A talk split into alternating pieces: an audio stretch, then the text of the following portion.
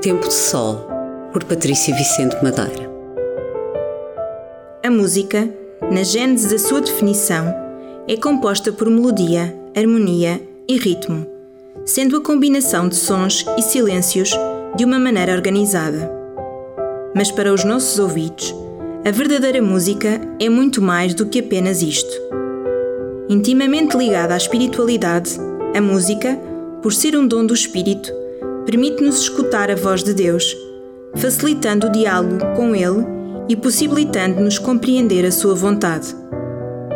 Encarando de forma inevitável a importância da música nesta ligação com Deus, Dom Bosco considerava-a essencial para o bom funcionamento do seu projeto pedagógico.